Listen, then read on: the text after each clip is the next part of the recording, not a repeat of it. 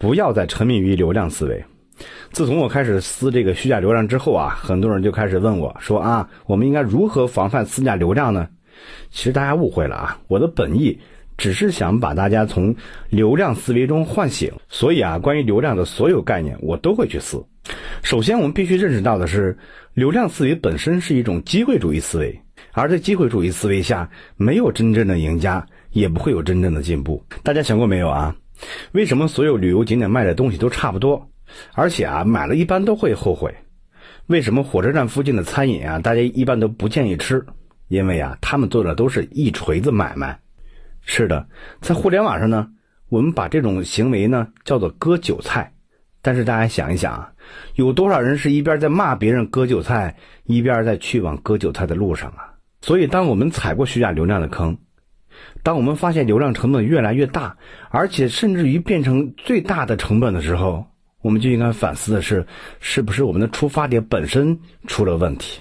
其次啊，营销层面的流量思维呢，本质上是一种历史的倒退。当我们在谈流量的时候，其实已经跟营销没什么关系了，我们只是在谈销售而已。营销是什么？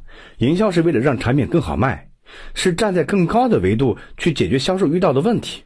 而当我们在谈流量的时候，我们只会去关注销售漏斗。这就是宝洁。阿迪达斯等国际巨头开始反思数字营销科学性的原因。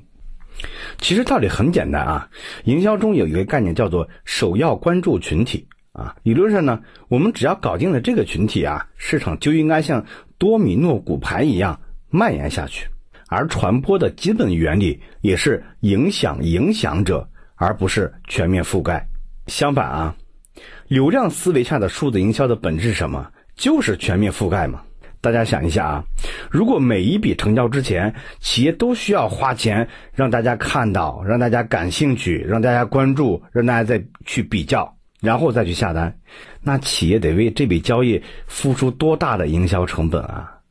所以，站在企业角度去看流量的时候，我们就不再是去讨论说去什么地方买流量，怎么去买到真实的流量，而应该考虑的是如何让企业获取流量的成本更低，甚至。让企业成为流量的源头。有时候想一想啊，“酒香不怕巷子深”，这句话可能没有过时。不要再沉迷于流量。